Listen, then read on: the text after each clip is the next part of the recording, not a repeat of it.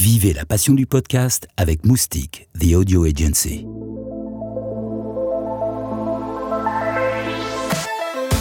Bienvenue dans les coulisses de la première édition du Paris Podcast Festival, le premier festival dédié aux podcasts natifs français et francophones.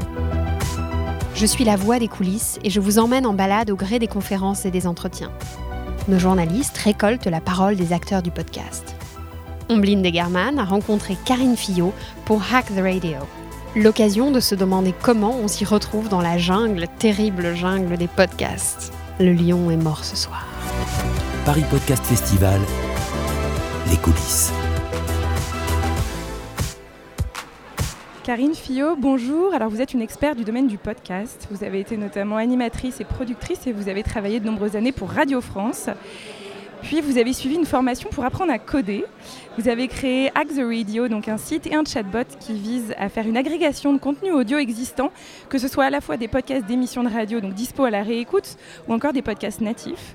Votre projet a remporté en 2017 le prix Next Journalism CFJ Audience qui récompense l'innovation journalistique. Alors déjà, est-ce que vous pouvez nous en dire un petit peu plus sur la jeunesse du projet Hack the Radio? Euh, ça part d'un constat et ça part finalement depuis que je suis ado et que je fais de la radio, de poser la question aux gens et toi t'écoutes quoi, quand, où, comment, pourquoi? Euh, avant, euh, quand on, par exemple moi je commençais la radio, ah tu fais de la radio, tiens je vais écouter ton émission, truc dingue, les gens prenaient le temps de repérer c'est quel jour, c'est à quelle heure ils écoutaient la radio en direct. Aujourd'hui les usages ont changé et face à ça en fait les auditeurs parfois, certains en tout cas, sont un peu démunis parce que il y a un frein quand même qui est euh, celui d'avoir une application, de s'abonner, d'avoir ensuite son téléphone rempli de podcasts, de ne pas savoir quoi écouter. Ensuite, il y a des problématiques aussi euh, un peu plus générales, donc, euh, qui sont du côté des, producteurs et des contenus. Qui, c'est le son, c'est, l'audio. Donc pour le recommander, en fait, on a besoin de texte. Et du coup, c'est compliqué. Et on est aussi dans une ère où ben, des programmes, en fait, il y en a énormément. Du coup, il bah, faut pouvoir en fait faire le tri dans tout ça, hein, le, le, principe qu'on a aussi pour l'info en général. Donc on a décidé d'avoir une approche où on allait essayer de mieux connaître les contenus pour mieux les distribuer et essayer de proposer une expérience qui est différente. Euh, sans faire la promesse, tiens, abonne-toi à ce podcast et tout va, va t'intéresser, mais tiens, écoute d'abord ce son-là, et si tu l'as écouté, si tu l'as validé et que tu aimes cette émission, à ce moment-là, là on va te proposer de t'abonner, mais on a une démarche qui est un peu inverse. Et le but aussi, c'est de ne pas créer le catalogue le plus large possible, mais plutôt sélectif, euh, du coup en essayant de comprendre c'est quoi euh, qui se joue dans ces attentes d'écoute et à la fin des sujets plus que des podcasts ou des marques de podcasts, des sujets. Et ces sujets qui sont incarnés aussi par aussi bien les acteurs de la radio que n'importe qui qui se lance aujourd'hui dans le podcast. Donc c'était ça la démarche, c'est pour ça qu'on a tout voulu faire euh, sauf une application, pour pas reproduire ce même frein. Et donc on avait pensé à un chatbot audio, c'est pour ça qu'on a eu le prix Next Journalism.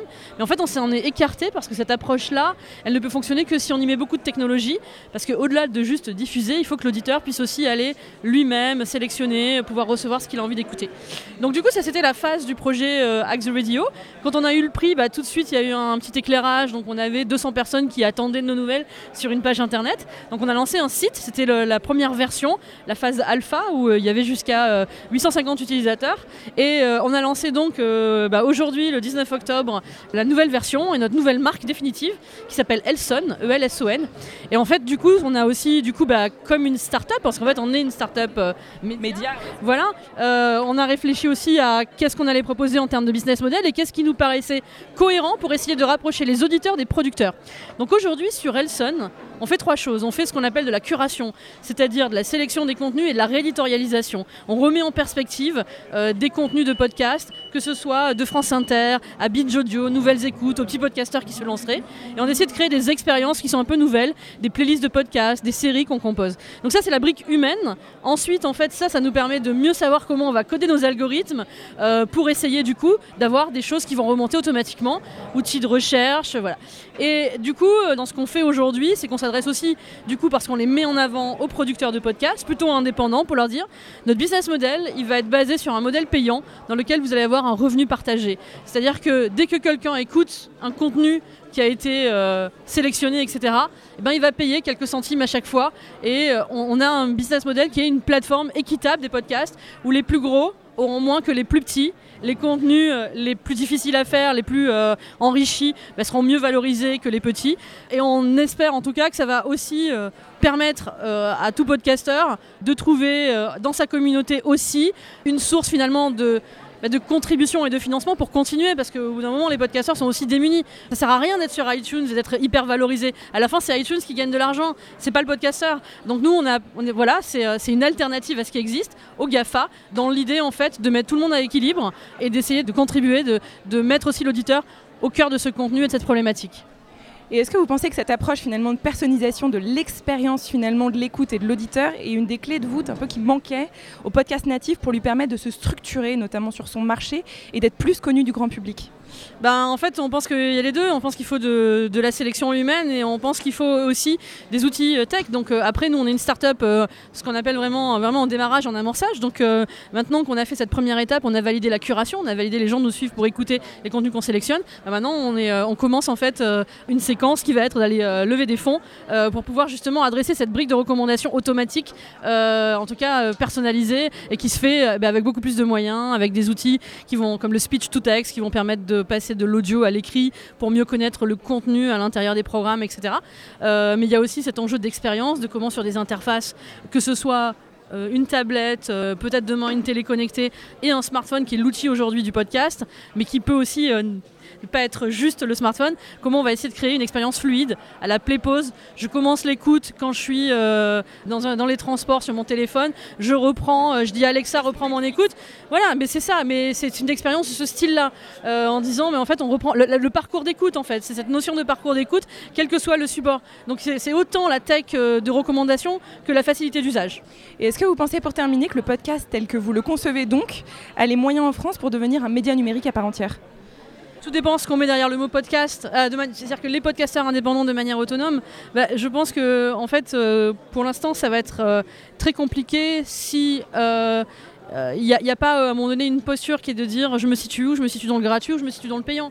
Et cette question, elle commence à émerger. Est-ce que nous, on a considéré qu'on ne voulait pas de publicité? Parce qu'on se rend compte que les euh, auditeurs de podcast sont finalement assez semblables dans les caractéristiques avec ceux de la radio. c'est quand même des gens très CSP, etc. et qui préféraient peut-être payer et contribuer plutôt que d'avoir de la publicité. Donc est-ce que c'est plutôt l'écosystème de la publicité versus la contribution ou l'abonnement? C'est ces enjeux-là qui vont permettre en tout cas à un moment donné aux plus petits de se positionner par rapport à ça. Euh, mais c'est comme hier, il y a toujours et aujourd'hui, il y a toujours la radio associative et la radio professionnelle. Voilà, c'est et le podcast, il est dans cette dans problématique. Après, il y a un enjeu aussi, parce que c'est pas parce qu'il y a plein de podcasts qu'on en parle, qui sont tous de bonne qualité, ou qui sont euh, tous, en tout cas pas de mauvaise qualité, mais qui ont vocation à, peut-être euh, toucher une audience plus importante, etc. Finalement, on fait du podcast comme on veut, et c'est très bien comme ça. Maintenant, du coup, chacun va, au bout d'un moment, se situer, bah, je me situe où? Je me situe dans le plaisir, et puis c'est tout. Voilà, et puis c'est bien, je le fais comme on tient un blog aussi, que voilà, on tient un blog professionnel et c'est un podcast professionnel, c'est la même chose.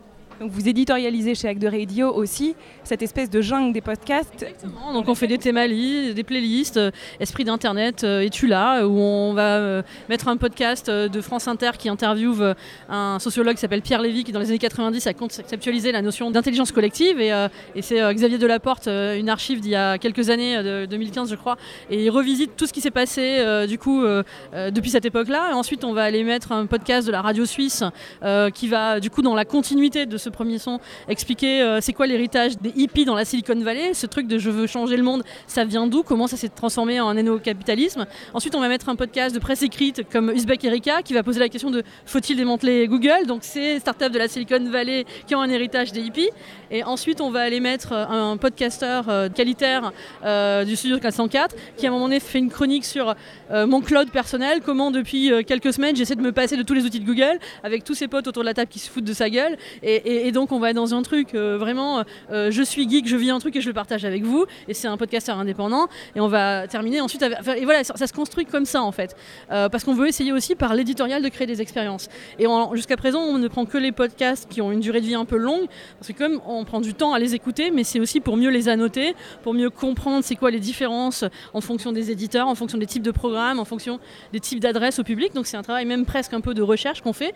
Et maintenant, l'enjeu, c'est de faire rapprocher les deux univers la curation humaine de la curation euh, technologique et algorithmique. Est-ce que vous avez déjà des retours des auditeurs sur leur expérience avec The Radio? Alors, satisfaisante pour vous aujourd'hui? En fait, on a eu pas mal de retours sur l'éditorialisation, parce qu'en fait, on avait un site qui était euh, vraiment un site prototype, donc il n'y avait pas toutes les fonctionnalités en termes d'usage. Donc sur l'éditorial, on leur a posé des questions, justement. Euh, par exemple, on, par le biais de formulaires, etc., donc les alpha-testeurs, qu'est-ce que vous privilégiez, la durée ou le sujet? Bon, ben, on avait 75%, et ça nous a quand même rassuré, le sujet, pas la durée. Quand on interroge sur la durée, c'est parce qu'on a dans nos 850 des gens qui sont déjà dans le podcast, et pour eux, la question de je, podcast avec une app parce que j'ai 20 minutes de transport et je formate du coup ce que je choisis en fonction de ça parce que l'existant aujourd'hui c'est pas d'avoir justement une fluidité d'écoute, un parcours, bah, c'est important mais en réalité donc du coup ces 75 deviendront peut-être demain 80 ou 85 etc. Donc voilà, à suite sur euh, l'usage, bah, en fait on le fait pas à pas avec les moyens d'une start-up euh, en tout démarrage. Donc là, la nouvelle version, donc euh, maintenant sur Elson, bien, les gens vont pouvoir picorer tous les sons qu'on met en curation, les ajouter à leur liste, lancer leur liste, la reprendre là où ils l'ont laissé et euh, les son par son reprendre l'écoute là où ils l'ont laissé. Donc c'est une première fonctionnalité. Et puis ensuite, il y en a d'autres qui sont du coup dans notre, roadmap en fait pour les prochains mois. Et on va surtout maintenant mettre en place du coup le système de paiement et la, prochaine étape de, de preuve de concept c'est est-ce que du coup, si les gens paient en fonction de ce qu'ils ont écouté, est-ce qu'ils sont prêts à payer ou, pas? Donc ça, ils nous ont dit, euh, nos meilleurs utilisateurs jusqu'à présent nous ont dit oui, je paie pour les trois choses, je paie pour la curation, pour demain, la promesse de l'outil plus qu'aujourd'hui, et sur le fait aussi que je contribue à verser aussi de l'argent aux podcasteurs. Donc ça, bah, c'est du dit. Maintenant, est-ce que ça va se transformer euh, réellement? Donc c'est la prochaine étape. Euh, et donc on, lance aujourd'hui à un public du coup plus large notre nouvelle marque qui s'appelle Elson, donc sur elson.fr, avec un enjeu dans quelques mois de, basculer sur un modèle payant en abonnement. On refait le point l'année prochaine alors Oui, alors pas dans un an, j'espère, ça fait loin, mais, mais euh, février ou mars 2019. Très bien, à bientôt Karine Pillot. Merci beaucoup d'avoir répondu à nos questions. Merci. Paris Podcast Festival, c'est pas de la radio, c'est du podcast.